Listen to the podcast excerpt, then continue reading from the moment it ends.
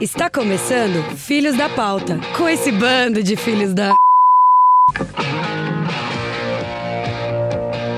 Olá, eu sou a Vivian Valtric. E eu sou o Rodrigo Gomes.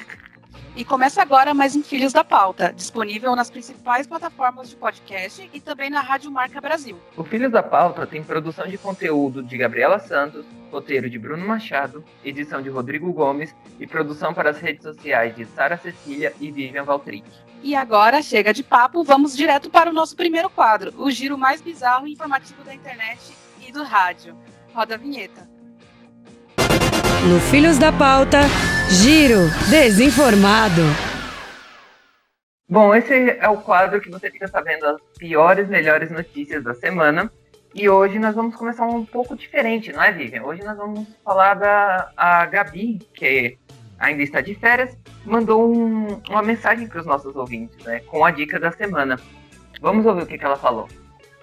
Oi, gente. Hoje eu vim dar uma dica musical aqui. Eu acho que todo mundo já ouviu falar da Twitch, que é uma plataforma que ficou conhecida pelos streamers de jogos, mas abriga outros conteúdos também. E a dica é que a Pete, a cantora Pete, toda sexta-feira ela promove o Sexta Sem Lei, que é uma sessão na Twitch, uma espécie de balada em casa. Ela é DJ também, e aí toda sexta-feira ela escolhe um tema e faz essa espécie de balada aí pra galera poder curtir em casa o som e criar aquele clima e tudo mais. Na última sexta, por exemplo, o tema foi música folk. E é, eu achei uma maneira bem legal que ela encontrou de continuar na ativa aí no mundo da música durante esse período que a gente está passando. E também é uma forma da gente ter algo diferente, novo para fazer durante a quarentena, nesse tempo em casa. Então, essa é a dica. Show. É, então, essa foi a dica da Gabi. Acompanhem o, o evento que a Pete realiza no, no Twitch. E vamos começar o nosso giro de notícias com uma notícia da Vivian. O que, que você conta pra gente, Vivian? Vamos lá, Rodrigo. Entregador de pizza de 89 anos ganha gorjeta surpresa de 70 mil reais. O caso aconteceu em Utah, nos Estados Unidos. Mesmo aposentado, o idoso aceitou o trabalho de 30 horas semanais na pizzaria Papa John's Pizza. O dinheiro de aposentadoria não era o suficiente para cobrir as despesas mensais do entregador. Por isso, ele iniciou o trabalho. São notícias assim que a gente gosta de dar, notícias que deixam a gente com o coração quentinho. E quem dera também receber esse tipo de gorjeta, né? Meu sonho. Nossa, que gorjeta, hein? Meu, até parece um cheque do Queiroz. do Micheque. Ai, ai. É, vamos para a próxima notícia, então. Manda a sua, Sara. Vamos lá, então. Olá, pessoal. Olá, ouvintes. Sobrinho de Pablo Escobar encontra 100 milhões de reais escondidos na casa do tio. Nicolas Escobar disse que teve uma visão que lhe mostrou onde procurar a quantia dentro do apartamento em que vive há cinco anos e que foi comprado pelo tio. Dinheiro estava dentro de uma parede. Também foi encontrada uma caneta dourada, telefones via satélite, uma máquina de escrever e um rolo de filme, que não teve seu conteúdo revelado. Segundo o sobrinho, essa não é a primeira vez que encontra dinheiro em locais inusitados do apartamento. Pablo Escobar chegou a ser considerado o sétimo homem mais rico do mundo. O traficante foi morto pela polícia em 1993. Eu fico impressionada com isso. Já virei a casa de cabeça para baixo nessa quarentena e o máximo que, que achei foram 2,50 e um pirulito velho dentro do sofá. Cheio de formiga. Ai, ai. E os nossos pais que não guardam nada na casa pra gente achar, né? Que coisa. Os meus filhos mesmo nunca vão achar nada, porque eu. Meu, não, não tem como. E sobre esse rolo de filme encontrado, eu não duvido nada daqui a um tempo a Netflix lançar um, uma continuação de Narcos ou uma série paralela falando que é baseada nesse rolo de filme aí. Ah, Aguarde. certeza. Pode acontecer. Uma, eu tenho uma Eu coisa não. pra comentar sobre coisas achadas em casa. É, uma vez guardaram, uma vez guardaram a cinza do meu tio aqui. Ah, Nossa. Ah, não. O meu irmão, o meu... o meu irmão, a gente era pequeno E tinha, aí tinham cremado o meu tio, que tipo, já fazia tempo que ele tava enterrado e tudo mais. E aí não falaram pra gente, guardaram. A minha tia pediu pra minha mãe guardar, porque ela ia vir pra São Paulo buscar pra jogar no mar e tudo mais. Só que, tipo, minha mãe não falou pra mim nem pro meu irmão. E um dia meu irmão tava lá, é, fuxicando, né? A gente era criança, ele viu em cima do guarda-roupa uma caixa de presente. E aí ele quase pegou, só que ele tocou a campainha. Aí quando a gente descobriu que minha mãe contou a verdade, eu e meu irmão brigava, ele me trancava dentro do quarto e falava assim, tá bom, fica aí com o titio. E me deixava lá no quarto. Coisa, coisas, que, coisas que minha família guarda, né? Ainda bem que história terminou de jeito diferente, porque eu já tava vendo você contando, já tava imaginando você e seu irmão fazendo guerrinha com o titio. No osso. Poderia Atenção.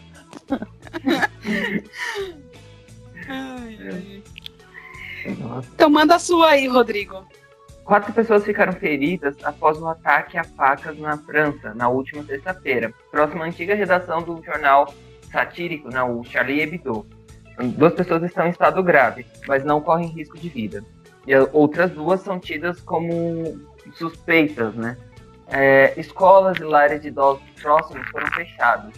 O ataque acontece semanas após o início do julgamento dos envolvidos no, naquele ataque na sede do jornal em 2015. Hoje, o endereço atual da redação do Charlie Hebdo é mantido em sigilo, né, por uma questão de segurança. A gente já falou aqui nesse programa algumas vezes, mas é sempre importante ficar reforçando isso, né? Agredir jornalista dá mil anos de azar e é um atestado vitalício de babaca. Lembre-se sempre disso. Exatamente. Gente, e tipo, bem próximo da, da antiga redação, né? É um, um sinal que eles querem deixar, né? É, isso levanta a discussão, né? Olá ouvintes, olá bancada, aparecer aqui do nada, quem tá vivo sempre aparece, mas isso levanta a discussão sobre a própria liberdade de imprensa, né? Infelizmente, hoje eles têm que trabalhar num um local de trabalho totalmente sigiloso, não deixa de ser uma vergonha. É, 2020 está sendo muito agressivo com nós, né, é, jornalistas. A gente vê aí que no mundo inteiro, toda hora o jornalista está sendo agredido, toda hora é notícia disso. Aqui no Brasil mesmo, é, casos de agressão física e verbal está sendo constante, né? Sim. Sim. Não sei porquê, eu acho que o pessoal viu que, sei lá, o pessoal tem vontade de ser babaca. Isso aí se explica, né? E o, e o pior é que ninguém faz nada, né? Tipo assim, ah, deixa os jornalistas se lascar e bola pra frente. Tipo, ninguém é, toma uma atitude, nada.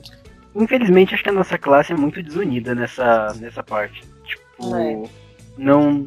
É, tem todo um apoio, acho que virtual, mas acho que com campanhas tudo, mas acho que se limita se limita a isso, infelizmente. Eu acho que a última vez que eu vi, eu lembro ainda assim, foi mais ou menos de ver a classe unida contra ataques assim no Brasil, foi em 2013, em- durante manifestações que um não lembro se foi durante as manifestações ou uma cobertura de tiroteio que um cinegrafista da Band foi atingido e acabou morrendo. E aí eu lembro que as emissoras se uniram assim para falar, não, peraí, não é assim que a gente brinca. Mas que nem a Globo saiu, a Globo e a Folha pararam de cobrir o Palácio da Alvorada justamente por causa dos apoiadores que não respeitavam, justamente. O pessoal pensa que o jornalista tá ali brincando, né? Tá no horário de trabalho dele, né? Eu lembro que você falou agora das, da cobertura de 2013, né? Eu lembro muito que foi um- uma das coberturas mais tensas né, nesses últimos anos para a imprensa. Porque, independente do lado que você estava para cobrir as manifestações que eram por conta dos do reajuste no transporte público em várias cidades do país, né? Independente da emissora, era complicado trabalhar naquela cobertura. Eu lembro de casos de jornalistas falando que estavam se sentindo numa cobertura de guerra, de terem que usar capacete e colete no, na Avenida Paulista, sabe? Nunca que eles pensaram nisso. E é algo frustrante também, né? Porque você trabalha, você tem todo o tempo investido na formação, nas especializações para tentar entregar um trabalho melhor e passa por uma situação dessa, né? É, é bem difícil. Sim. É, se eu não me engano, teve uma jornalista né, na época que levou uma pedrada na cabeça. Eu não sei, eu me lembro vagamente disso. Hum, casos assim são muitos, infelizmente, não. Sim, realmente. É, Vivian, o que, que você nos conta agora? Felipe Neto e Bolsonaro entram na lista da Times das 100 pessoas mais influentes do mundo. A revista americana divulgou a lista com os nomes na última semana. Essa é a primeira vez que o youtuber Felipe Neto aparece na lista, que destaca sua influência no ambiente digital e sua oposição ao governo Bolsonaro. Em relação ao presidente, o texto escrito pelo editor da Times destaca as inúmeras denúncias da, de corrupção, os milhares de mortes por Covid-19 e muitas outras características negativas de Bolsonaro. Essa é a segunda vez que o presidente aparece na lista.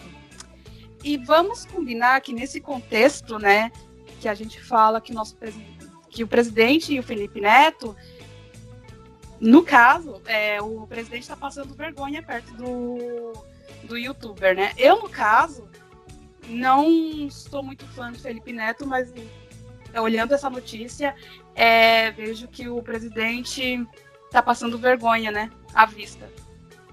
Não só o presidente. Se fosse o presidente, eu tava tranquilão. Eu não, eu não conferi a lista, não vi quem mais estava lá, né? Mas beleza. O que Olha... mais me chamou a atenção foi que o texto, querendo ou não, com críticas negativas ao Bolsonaro, não foi escrito pelo William Bonner, não foi escrito pela Globo, não é a Globo Mente, não, é, não, não foi a CNN lixo que o pessoal tanto fala, foi escrito pelo editor da revista americana. Não é qualquer um, é vergonha internacional. E ainda vão dizer que a culpa é da Globo, viu? Sossegado que vai ter gente que vai dizer que foi a Globo que manipulou tudo.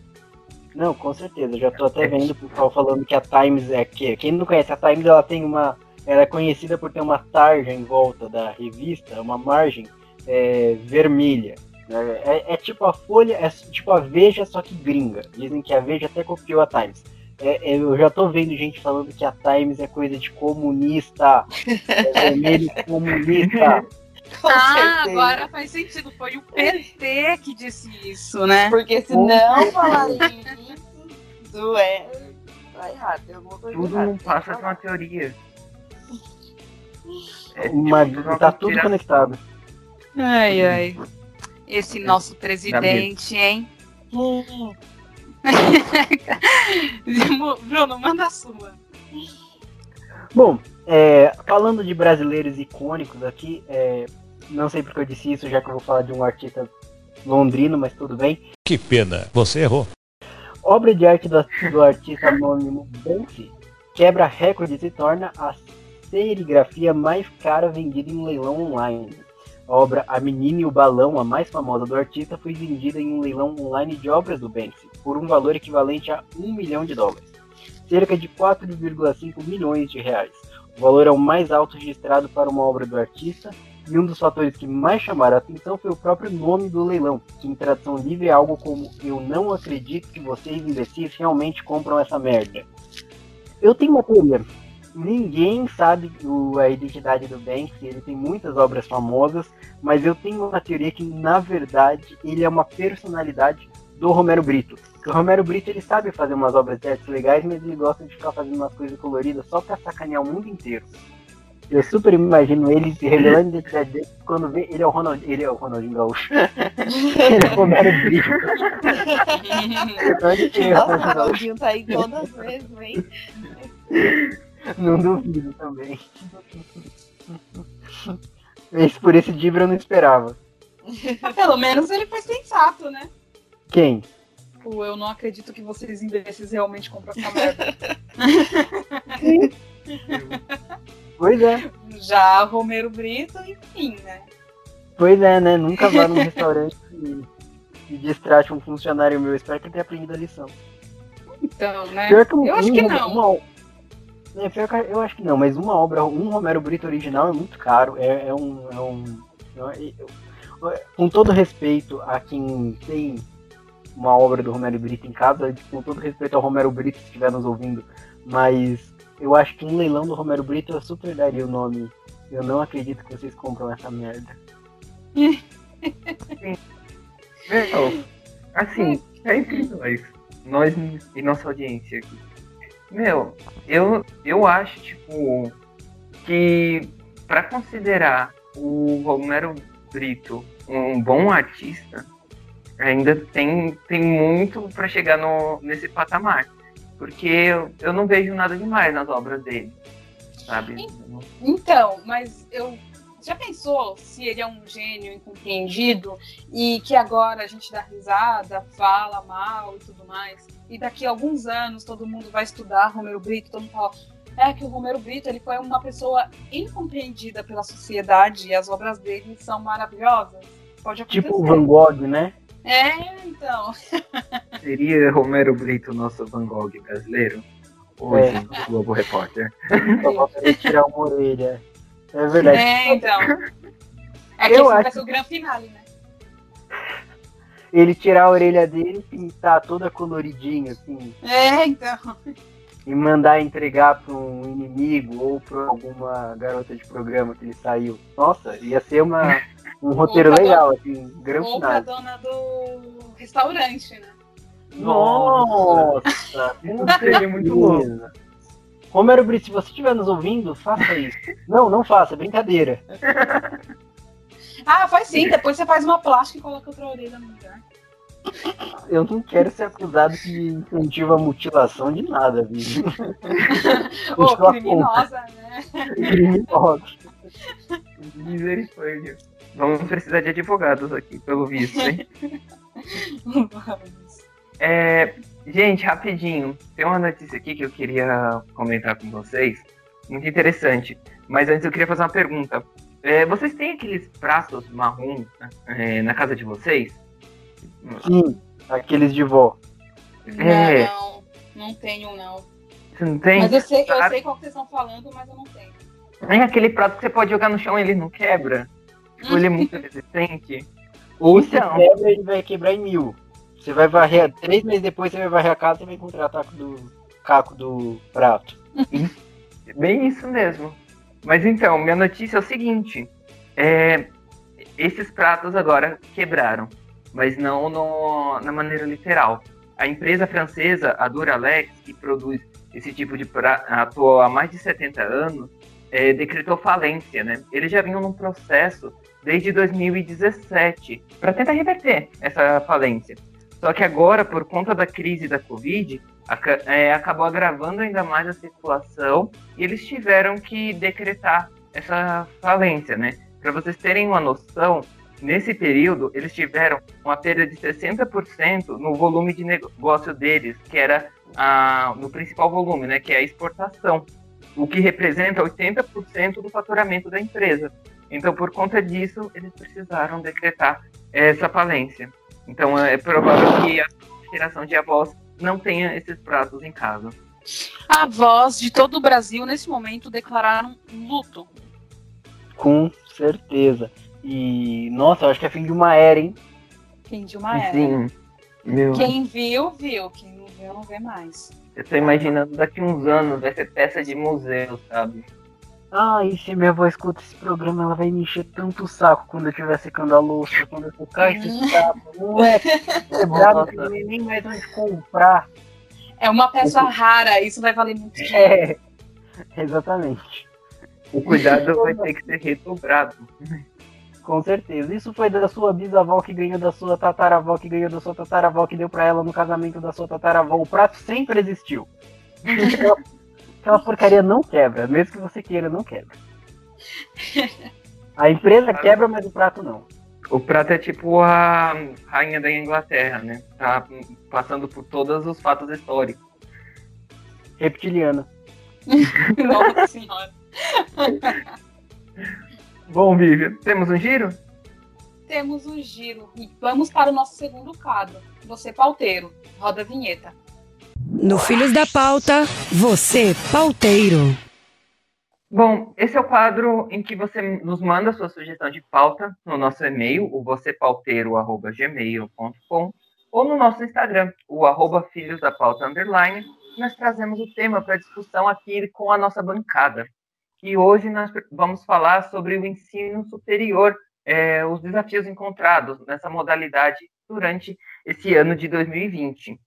É, gente, vocês seguem estudando, fazendo algum curso de ensino superior, ou têm encontrado relatos de amigos que estão fazendo? Como é que está esse período? Então, Rodrigo, é, por aqui eu comecei a fazer a pós-graduação em meio à pandemia mesmo, então era para ser presencial, mas como estamos em quarentena ainda, eu estou fazendo online. E aqui também tem o Gabriel, que ele tá, ele estuda na FATEC, né? E ele faz presencialmente. Era para ser presencialmente, mas esse ano ele não conseguiu ainda. É, para quem, para nossos ouvintes, para quem não se recorda, ele participou lá do primeiro programa falando sobre como está sendo estudar em plena pandemia online, né? Para quem não está acostumado. Então convido todo mundo a escutar.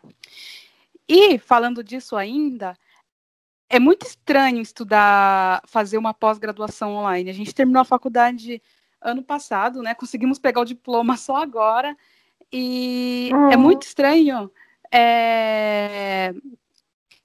estudar online para quem não está acostumado. Tá indo, tá tudo certo, mas eu acho que ainda falta alguma coisa. Sim. E você, Bruno? Eu dou graças a Deus que a gente terminou a nossa graduação no semestre passado. Eu nunca me adaptei, nunca me adaptei às aulas online e a gente nem teve tempo, acho, para se adaptar. Acho que da noite pro dia é, o pessoal teve que fazer o trabalho remoto, aulas remotas, tudo. Eu acho que é horrível, horrível sem. sem eu, eu para mim, isso não funcionaria, porque eu sou eu gosto muito do olho no olho. É uma das coisas que eu mais estou sentindo falta é do olho no olho, até porque a gente estudou comunicação, né? Então, eu sinto falta disso, da comunicação, sabe? É, e também tem a falta das aulas práticas, né? Para nós que somos jornalistas, a gente tinha a aula que era de TV ou de rádio mesmo, e tinha que ser no estúdio, né? E agora a gente, na verdade, eu nem faço ideia de como esses estudantes que precisam de aula prática estão se virando com isso, ou às vezes até se as faculdades estão disponibilizando essas aulas para depois da, da pandemia, ou tiveram que mudar a grade? Sim. Sara? É, então, eu conheço uma galera que tá, tá fazendo faculdade em EAD. Eu tenho até uns amigos que começaram a faculdade esse ano e só foram para aula presencial mesmo, acho que um mês. Acho que nem isso, né? A quarentena começou em março e as aulas provavelmente começaram em março também por conta do carnaval. Então ele teve uns que pensaram em trancar, outros que trancaram, e tem outros que seguem firme. Eu tenho uma colega também que ela faz radiologia e é uma, um curso que precisa de laboratório, né? Assim. E ela tá tendo tudo online. É, que ela conta que é mais difícil, que é bem mais complicado. Mas que ela não pensa em trancar agora. E eu até queria ter começado, ter começado uma faculdade esse ano, uma outra. Só que eu não me sinto segura para fazer EAD, porque eu tive muita dificuldade nas matérias EAD no nosso curso. Então eu tô tipo igual o Bruno, dando graças a Deus que terminamos antes disso tudo. E pensando quando eu vou começar a, a outra faculdade, porque a outra faculdade que eu quero fazer também são quatro anos. E aí Eita. eu tô meio insegura. Caraca. É, então, eu acho que os depoimentos que eu tenho também são bem parecidos. Conversando com alguns amigos, eles também estão reclamando, mas entendem né, que é um momento bastante atípico, mas que não curtem tanto né, essa parte do, das aulas online. Só que eu queria saber de vocês, né? Vocês já falaram um pouquinho, acho que a Sara, o Bruno, mas é, não sei se foi por conta da experiência que nós tivemos, que não foi tão legal, mas vocês acham que as aulas EAD vão, vão crescer, esse ensino superior à distância, depois desse momento que vivemos? Eu acredito que sim, Rodrigo. É... Eu acho que nós é... somos seres adaptáveis. Eu acho que a gente que, a, que fizemos a faculdade presencial e vai ser um pouco mais difícil, porque a gente se acostumou a estar tá lá presencialmente, a ter tudo olho no olho, como disse o Bruno. É, mas eu acho que para uma próxima geração, é, as aulas à distância pode até ser um modelo a, a ser seguido. É, por experiência da pós-graduação, é que eu digo, é, faz diferença porque nós não estamos acostumados. Mas eu gosto até de poder ficar no silêncio. É, às vezes é bom participar da aula e não ter nada para me distrair. Eu me distraio muito fácil. Então, se alguém começa a fazer qualquer tipo de barulho do meu lado, eu já eu já me disperso e já era. Então, esse lado, esse é o lado bom. Eu tô aqui no meu quarto, é, na minha mesa eu estudo e não tem nada que faça eu perder a minha atenção, sabe? Então, acho que para uma próxima geração, talvez seja muito viável, sabe? Não para cursos como medicina, é, radiologia, como diz a, a Sara, é, mas para algum para profissões que não necessitam de, de matéria prática, é, eu acho que vai ser viável, sim. Eu fico pensando se o Brasil está pronto, se a nossa educação está pronta para receber é, aulas no ambiente online. Eu acho que isso varia muito, acho que de pessoa para pessoa. Acho que assim como eu admito que tem dificuldades no online, eu acho que tem pessoas que devem até preferir por questão de tempo mesmo. E isso varia também de instituição para instituição. Acho que algumas instituições têm condições de oferecer um conteúdo de qualidade online, que você aprende a mesma coisa que o aluno presencial aprendeu, e tem condições que eu acho, e tem instituições que eu acho até que deveriam ser proibidas de oferecer tal modalidade, porque o ensino acaba comprometido. É, eu acredito que precisa é que tudo tem que ver é, essa adaptação, né? Porque eu também acho, concordo com você que não são todas as instituições que que que estão fazendo o correto, né? Eu presto bastante atenção na minha rotina e na rotina do Gabriel, né? Que é muito próximo e eu vejo, praticamente vejo mesmo as aulas dele, porque quando ele acorda de manhã, que ele faz faculdade de manhã, para aula, eu estou ainda dormindo. Então, às vezes eu escuto o que está acontecendo e eu vejo que tem uma grande diferença da EAD dele para a EAD que eu que eu estou fazendo da pós-graduação. A minha EAD da pós-graduação é, são, claro, porque pelo fato de ser uma pós, ela são menos aulas, né, de vídeo, e assim, você pode ver a hora que você quiser, fica gravado. Eu acredito que na dele, pela FATEC, você tenha um horário, ele tem que cumprir o horário mesmo que está lá. Inclusive, o professor faz chamada na, na aula e tudo mais. Então, tem, uma, tem bastante diferença aí que eu consegui notar. É, eu também, eu também acho, como a Vivian comentou no começo, eu acho que sim, que vai se tornar, né? Mas vai crescer e tudo. Eu acho que algumas faculdades vão ter mais, vão ser mais fácil e outras não. E assim como as pessoas também. Eu acredito que eu não me adaptaria tão fácil, porque eu sou preguiçosa e sou relaxada. Então, se eu não tiver ali cara a cara, fica bem mais complicado. Mas é uma. É, é o novo normal que chamam, né, agora. Então, vai, vai ficar mais. Vai ser mais procurado, sim, porque eu acredito que algumas pessoas possam ter visto até como mais facilidade para otimizar tempo, essas coisas. Exatamente. Sim, eu também acho que né, eu concordo com a Sara nessa parte de otimizar tempo, né? E também uma possibilidade de ter aulas com professores diferenciados, né? Eu estava estudando um MBA que eu queria começar, que eu ia ter aulas com tipo professores internacionais, sabe? E nesse mesmo modelo que a Vivian falou, de aulas gravadas. Então eu acho que por esse ponto é um atrativo, mas aí é, é aquela questão de se conhecer e colocar na balança, sabe? Tipo, eu vou ter a disciplina para fazer a, a matéria online, como que funciona para mim? Eu aprendo melhor assim ou eu aprendo melhor de maneira presencial? São algumas perguntas que temos que fazer, né? Sim, Rodrigo, é isso mesmo.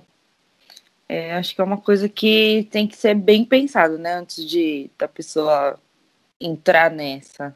E para falar um pouco sobre isso, nós trouxemos o nosso convidado, Vicente Dade, que é jornalista e doutor em comunicação e informação pela Universidade Federal do Rio Grande do Sul, gerente acadêmico e coordenador de curso, coordenador de mestrado, professor de mestrado, doutor do Lato Senso e também professor de cursos da graduação. E coordenador e docente da Faculdade das Américas. E para começar, né, nós perguntamos para o Vicente é, um, como que funciona em um curso de comunicação, como que faz para manter a qualidade do ensino com a maioria das aulas migrando do dia para a noite para o ambiente digital. Vamos ver o que, que ele nos respondeu. Então, em primeiro lugar, boa tarde, obrigado pelo convite para poder falar sobre a educação em tempos de pandemia. É, foi um grande desafio para todas as instituições tanto privadas quanto públicas, migrarem para o ambiente digital por conta da quarentena, do isolamento social. E isso fez com que as instituições que não estivessem ainda pre preparadas né, para este ambiente tivessem que correr atrás e rapidamente se organizar, contratar plataformas e, e adaptar para a sua realidade. Né, é, grande parte aqui das instituições de ensino superior de São Paulo já trabalha, né, já trabalhava com o ensino EAD, com o ensino à distância, ou seja, então já tinha plataforma né, de ensino virtual, que, que a gente chama de AVA, Ambiente Virtual de Aprendizagem. Né, por exemplo, hoje eu trabalho com um ambiente que se chama Canvas, que é uma plataforma bastante robusta para o ensino à distância. Então, o que, que aconteceu? As instituições tiveram que se organizar para oferecer as aulas de forma remota.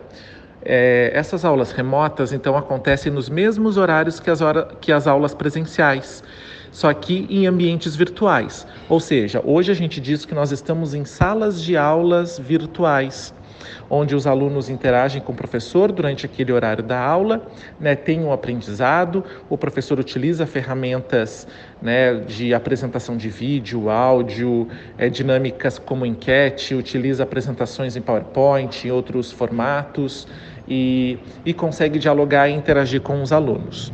É, então, a, as instituições, de uma forma geral, tiveram que agir rapidamente e agiram, principalmente no ensino superior, justamente porque precisava dar conta para dar continuidade ao semestre letivo. É, então, foi um grande desafio, por conta principalmente das atividades práticas. Então, muitas atividades práticas que ou foram reformuladas para poderem ser feitas à distância, ou então, em alguns casos, elas ainda ficaram para que os alunos cursem quando voltarem essas atividades práticas que estão previstas agora a partir de outubro, pelo menos aqui em São Paulo. É, eu acho que esse ponto que ele falou sobre já ter uh, essa disciplina, esse ambiente online uh, em muitas faculdades aqui em São Paulo, facilitou bastante, né? Não foi tipo uma mudança da água para o vinho, porque os alunos já tinham uma noção com uma ou outra matéria, assim como nós tínhamos, né? Sim, com certeza. Eu acho que isso mostra que cada instituição soube.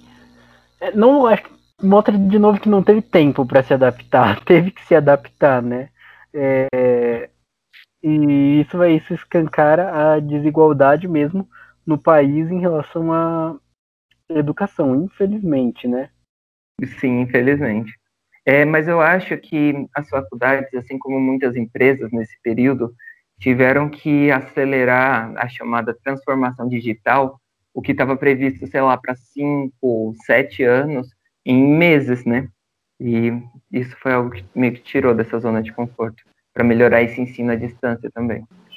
Sim, com toda, com toda certeza, assim. Eu quero acreditar que. Hum, quero acreditar, mas infelizmente é complicado acreditar que as pessoas que hoje estão na, na, nas instituições, na faculdade, consigam sair delas com um saldo positivo. É, eu digo isso porque eu não tive uma experiência muito boa com o EAD. Isso que um EAD planejado. Imagina um EAD de hoje para amanhã, assim, de ontem para hoje. Bem, bem complicado. É... eu tenho um colega trabalhou comigo. Na verdade, a gente se conheceu no, no curso de jovem aprendiz do banco, na época que eu era jovem aprendiz, e ele também de uma outra agência. E nessa época, ele já tinha começado a fazer faculdade de EAD. Eu achava esquisito, porque foi a primeira pessoa, assim, da minha idade que falou que fazia faculdade de EAD. E hoje em dia eu vejo que ele está muito bem, assim. Eu acho que funcionou super para ele. Hoje ele é gerente do, do Santander e ele nunca parou de estudar e ele é super influente. É, já vi outras amigas minhas falando dele. E, e, funcionou. E é uma coisa que você vê, nessa época ninguém estava comentando ainda da EAD. É, e ele já fazia. Então eu acho que para algumas pessoas valem a pena, sabe? Até financeiramente. Eu lembro que na época ele fazia isso mesmo porque ele não tinha condições de pagar uma faculdade presencial. Ah, que bom. Isso, isso mostra que varia de pessoa para pessoa. Eu, mas eu não sei se toda instituição tem os recursos necessários necessários para implantar o EAD. Se não, fica aquela coisa, parece que é para aluno, sabe? É uhum. para mensalidade. Isso que a gente está falando das instituições, instituições públicas, é, particulares, né? Que dá a impressão, às vezes, que a instituição está interessada só em atrair alunos, atrair a mensalidade, mas não tem um, ferramentas mesmo, não tem o suporte necessário para prestar ali um curso EAD de qualidade. De novo, isso varia de curso para curso. Tem cursos que eu acho que você não consegue é, dar uma garantir um currículo rico de qualidade EAD, até mesmo a comunicação social mesmo, eu acho que no papel você consegue dar um curso de jornalismo inteiro. Ah, um exemplo, eu já vi curso de educação física EAD, eu acho que tudo bem. É possível você passar tudo é, no papel um currículo bem rico, mas eu acho que o contato pessoa-pessoa é fundamental em alguns momentos.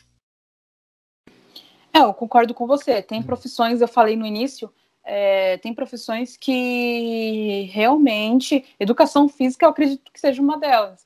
Que, eu, que não, não tem como você estudar EAD Educação Física, porque é uma, é uma profissão que você mexe com o corpo humano, né? Você precisa saber.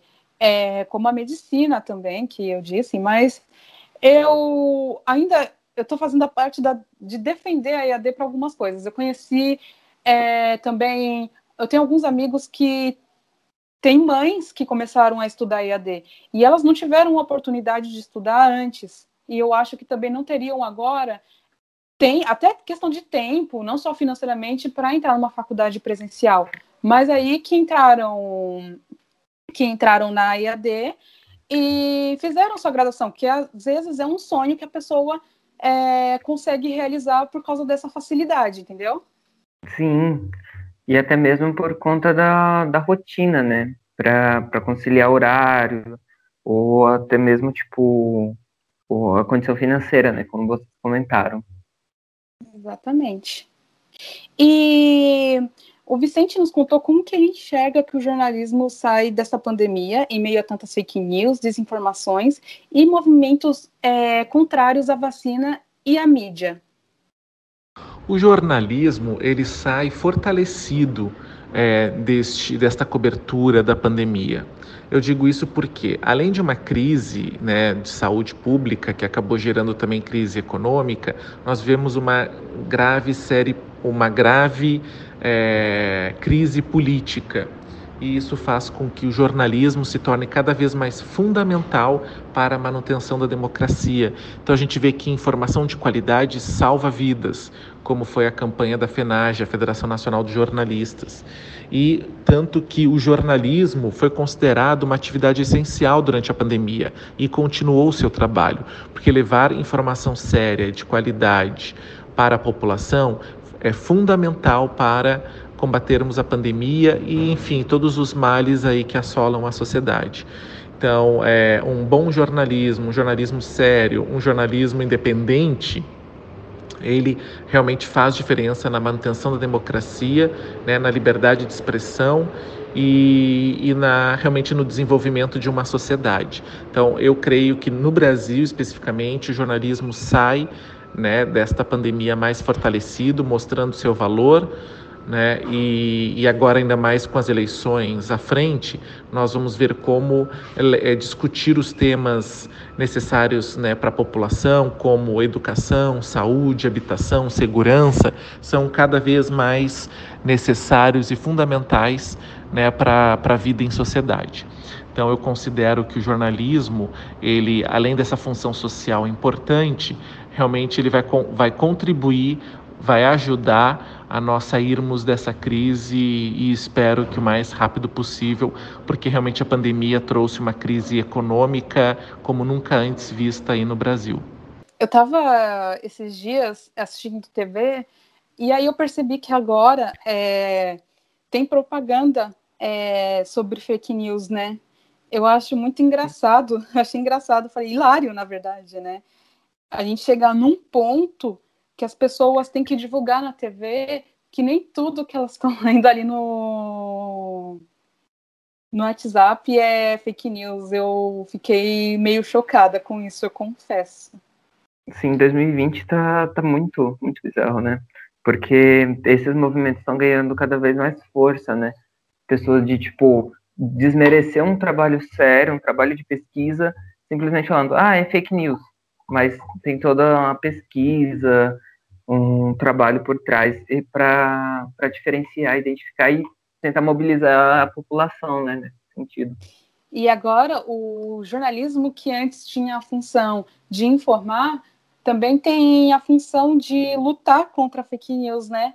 De ter que desmentir notícia falsa. É mais um trabalho aí para o pessoal da profissão, né?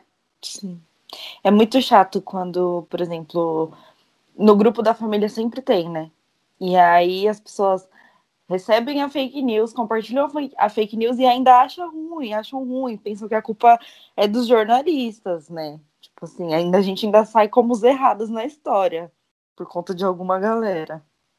Sim, é, é exatamente isso, né? Por conta de poucos, a classe toda sai como errada. Uh, o Vicente também falou é, se alguns cursos serão prorrogados por conta do período sem aula e se tem como estabelecer quais cursos foram os mais afetados nesse período. Nós, então, é, por exemplo, no Centro Universitário das Américas, na FAM, nós criamos novos cursos, tanto EAD 100%, quanto EAD também semipresencial, como a gente chama. Os cursos semipresenciais, eles são cursos à distância, mas com uma carga horária presencial, em laboratórios. Alguns cursos a gente visualizou essa demanda, como produção audiovisual, produção publicitária e publicidade e propaganda. Então, uma disciplina por semestre que é eminentemente prática, ela será feita em estúdio. Como os cursos começaram agora em 2020.2, no segundo semestre, então nós conseguiremos no final do semestre, agora no final do ano, como o, no nosso caso no EAD da FAM, as disciplinas são no primeiro semestre são mensais, então os alunos poderão no, no final do ano fazer as atividades práticas. Isso acabou nos ajudando, né, pelo retorno agora das atividades práticas em outubro nas instituições. Isso ajudou com que nossos cursos semipresenciais pudessem ter então essas atividades práticas agora no final do ano e não vai prejudicar os alunos. E as aulas teóricas ou teóricas práticas que os alunos conseguem fazer uma atividade extra classe, essas a gente mantém ainda EAD, né, por conta de todos os protocolos de segurança e também o cuidado com o aluno né, é, e o professor nesse momento ainda que nós não temos uma vacina contra a Covid-19. Eu acho muito legal isso que ele falou, que é preciso pensar também no lado do professor, que do dia para noite teve que se dobrar, se desdobrar em em editor, youtuber, é, roteirista para conseguir dar aula. Então é importante pensar numa retomada a princípio. É, no próximo dia 7 de outubro, as instituições de ensino superior podem voltar. É preciso pensar numa retomada, pensando na segurança não apenas do aluno, mas do professor, que é quem passa mais tempo na instituição, não? Exatamente. E você falou agora é, que o, que o professor teve que desenvolver diversas funções, além de ceder, né, também espaço da casa dele ou do lugar que ele está. Eu sei que tem, eu tenho uma amiga que ela é pedagoga. Eu sei que ela teve que gravar essas aulas na escola mesmo. Mas na faculdade, é, eu sei também que os professores tiveram que ceder o espaço deles, de onde eles estão, para poder gravar essas aulas. Sim. E eu sei que foge um pouquinho, não é bem de ensino superior, mas vocês viram o caso da professora que estava dando aulas de matemática no, usando os azulejos da cozinha como lousa? Não vi. Onde foi? No Brasil? Não vi. Foi uma professora do, no Rio de Janeiro, de um colégio estadual. Ela hum, já dá aula há mais de 22 anos. E nesse período de pandemia, o que, que ela precisou fazer? Ela precisou reinventar suas aulas de matemática, né? E como não tinha uma lousa em casa, para fazer os cálculos, os gráficos e as fórmulas, ela estava utilizando o, o azulejo da cozinha de casa para fazer os desenhos com canetão. Um absurdo, querendo ou não. É, falta Sim. aí de ceder o material para a pessoa trabalhar, né? Se você Mas, contrata um mecânico, você tem que, no mínimo, você é oficina, contratou um mecânico, eu sou oficina, o Rodrigo é um mecânico, vou contratar o Rodrigo para trabalhar para mim. Ok, mas eu tenho que pelo menos fornecer ali as ferramentas necessárias para o Rodrigo trabalhar, né? É, não basta eu falar, Rodrigo, preciso de um mecânico e pô, traga suas próprias ferramentas do dia para noite. Eu não sei, Rodrigo, qual era o teor da notícia. Eles falaram isso como se fosse algo criativo ou é, eles falaram como se faltasse esse material para o trabalho mesmo? Eu li como uma reportagem, eles só noticiaram esse fato. Aí nos comentários tinham essa divisão de pessoas romantizando, falando, nossa, que bonito, olha a atitude dela, e, dela, e pessoas destacando que é necessário dar a estrutura para o professor, sabe? Então hum. ficou bem dividido nessa questão nos comentários, mas a notícia em si, ela apenas reportava o fato. Ah, entendi um pouco do que a gente até conversou aqui no programa, é, as aulas online eram vistas como um tabu por diversos alunos e por diferentes motivos, né? E a gente perguntou para o Dr. Vicente se ele considera que após esse ano de 2020, se, se irá mudar o comportamento dos estudantes com as aulas online e se o Brasil é capaz de oferecer, no ensino superior, uma aula online de qualidade. Vamos ver o que ele disse.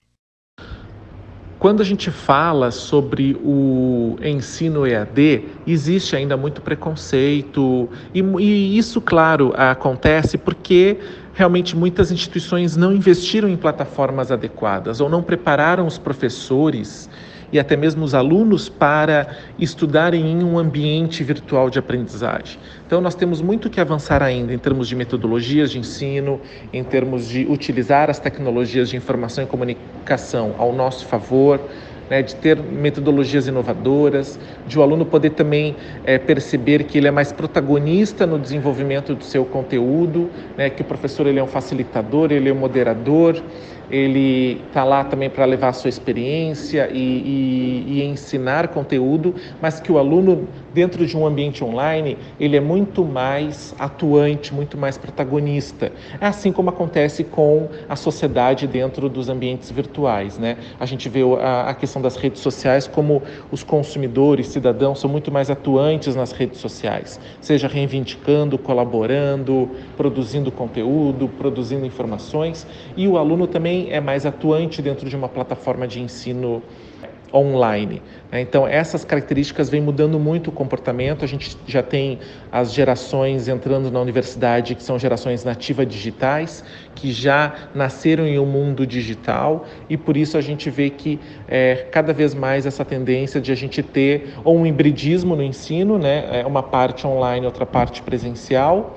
né? E aí depende muito da área de atuação. Eu sou da área de humanas, comunicação social, então é uma, uma realidade. A área da saúde é outra completamente diferente, assim como a área das engenharias e das exatas. Então acho que cada área tem as suas particularidades, mas na área das humanas a gente vê que temos sim ainda muitas questões técnicas que o aluno precisa aprender em laboratório, mas os alunos então, além de serem nativos digitais, a gente tem nova geração que interage muito mais né, nas múltiplas telas, que aprende muito mais e consome informações e conhecimento via aplicativos, via redes sociais, via internet, ele tem uma outra forma também de consumir né, e de dialogar o conhecimento com os professores e com a instituição.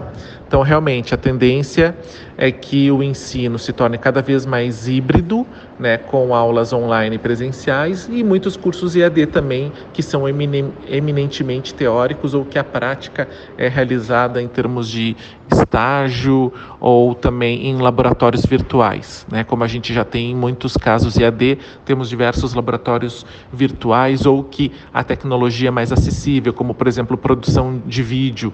Né? Hoje a gente já tem softwares que são mais acessíveis ou disponibilizados pela própria faculdade, como o pacote Adobe Premiere. Então isso faz com que o aluno também possa ter o seu próprio equipamento e a sua própria ilha de edição e assim até mesmo aprender muito mais e, e, e fazer seus trabalhos, né? Com muito mais precisão e objetividade. É, então, esse é o nosso desafio. É claro que as coisas, é, as universidades precisam investir em ambientes robustos, investir em capacitação docente, e esse é um dos grandes desafios aí do ensino superior brasileiro. Eu acho que eu concordo no que ele diz que o preconceito com o EAD foi construído muito por causa de instituições que não investiram no próprio EAD. Por causa de experiências traumatizantes, traumáticas, né, com, com o EAD que fez com que gerasse um certo preconceito. É aquela coisa, não basta simplesmente falar que você vai disponibilizar aula online, você tem que oferecer todo o suporte, toda, eu acredito toda a atenção que você oferece na sala de aula, o aluno tem que ter certeza que ele vai poder contar com ela no ambiente virtual. Eu concordo totalmente. Eu acho que não é só uma aula, né? É uma experiência online e ela tem que ser por completo.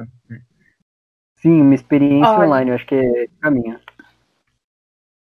Olha, eu não sei, porque sim, claro que tem que oferecer com certeza, mas eu parei para uma breve reflexão agora mas também tem algumas faculdades, não vou citar o nome da instituição, das instituições, mas tem algumas que nem presencial fornecem né, esse apoio.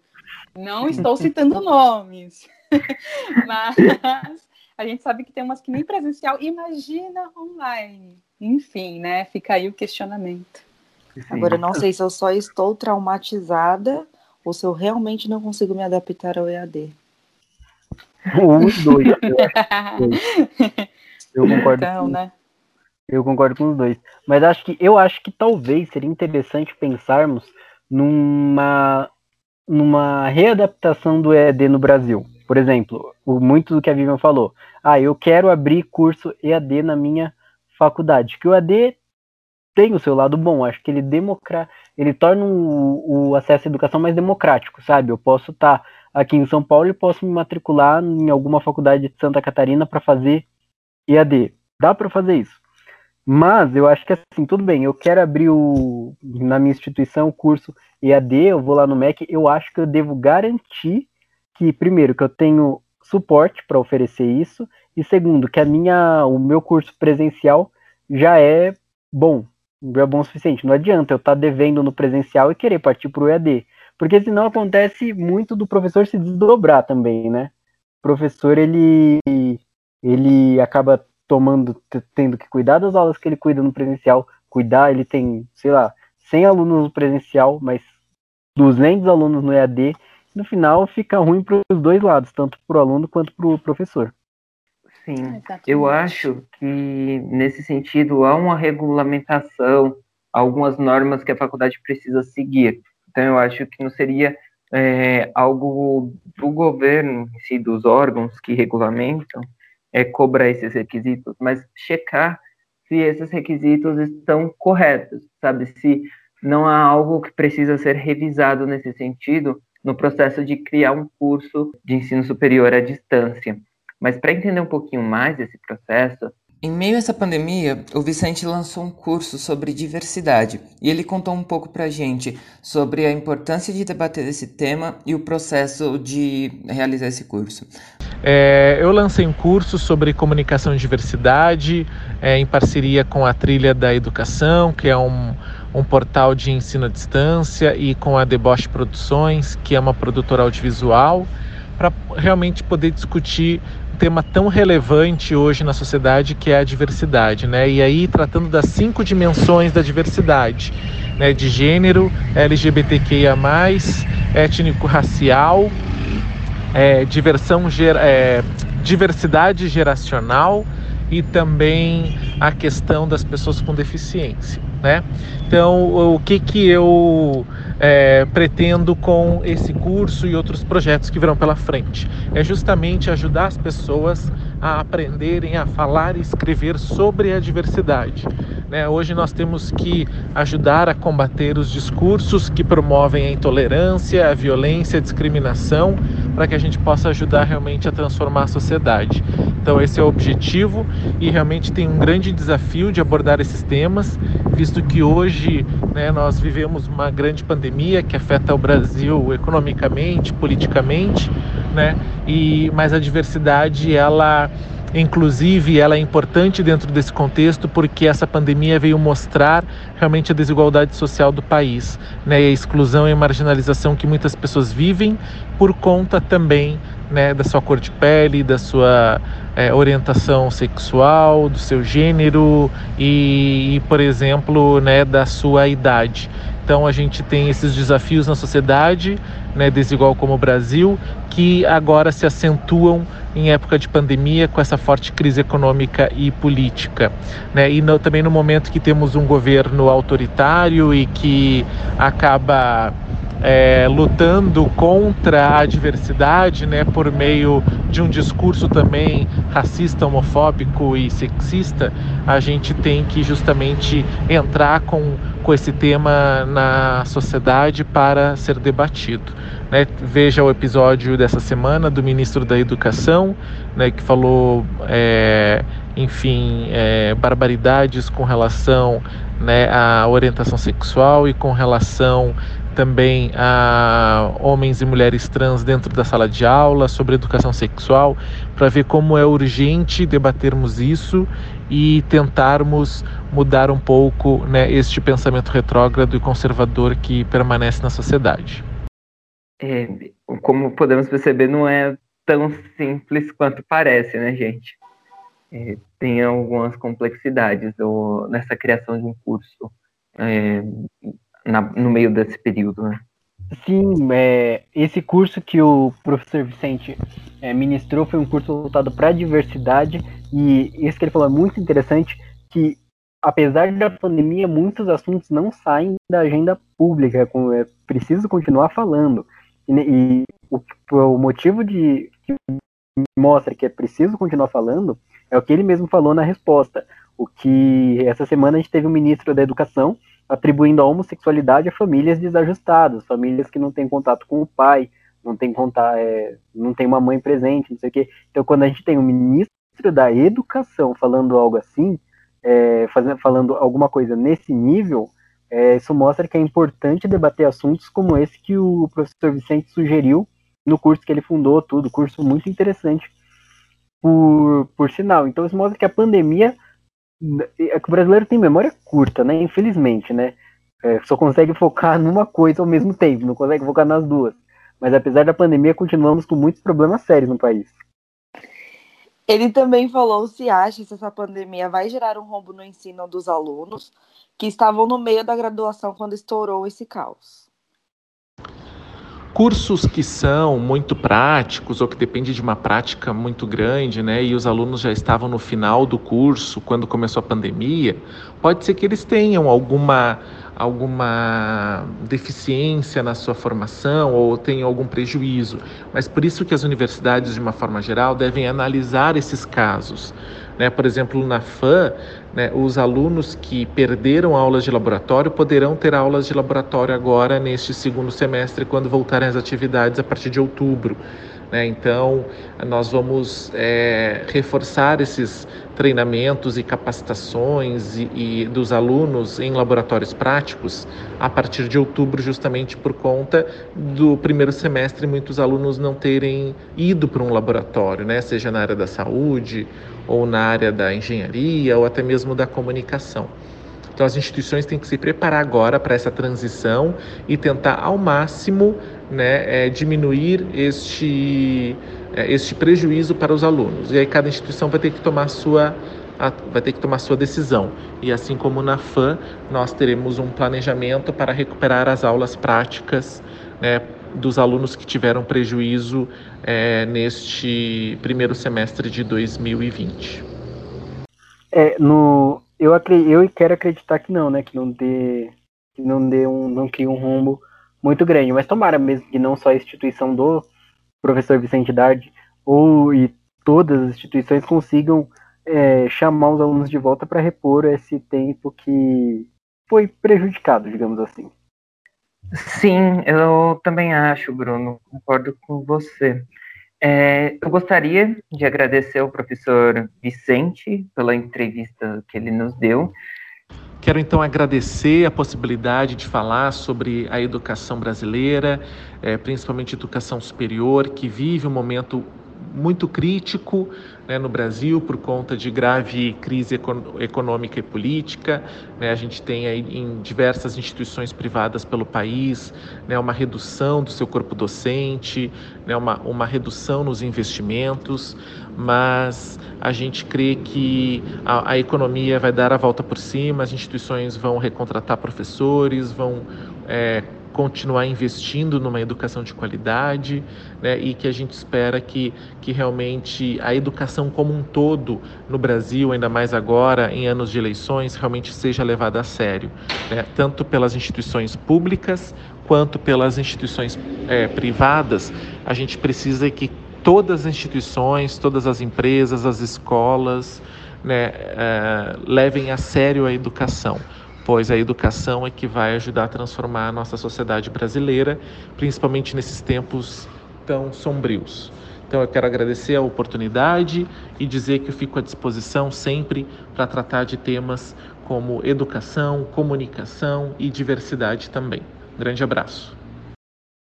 E lembrar os nossos ouvintes de seguir o nosso Instagram, o arroba Filhos da Pauta Underline, para acompanhar as novidades, os novos programas, as notícias mais importantes ou não da semana.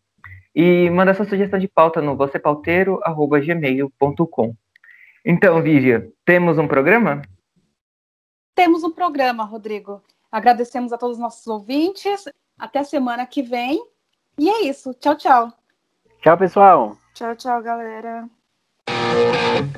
Você ouviu Filhos da Pauta, sua dose semanal de debate e humor.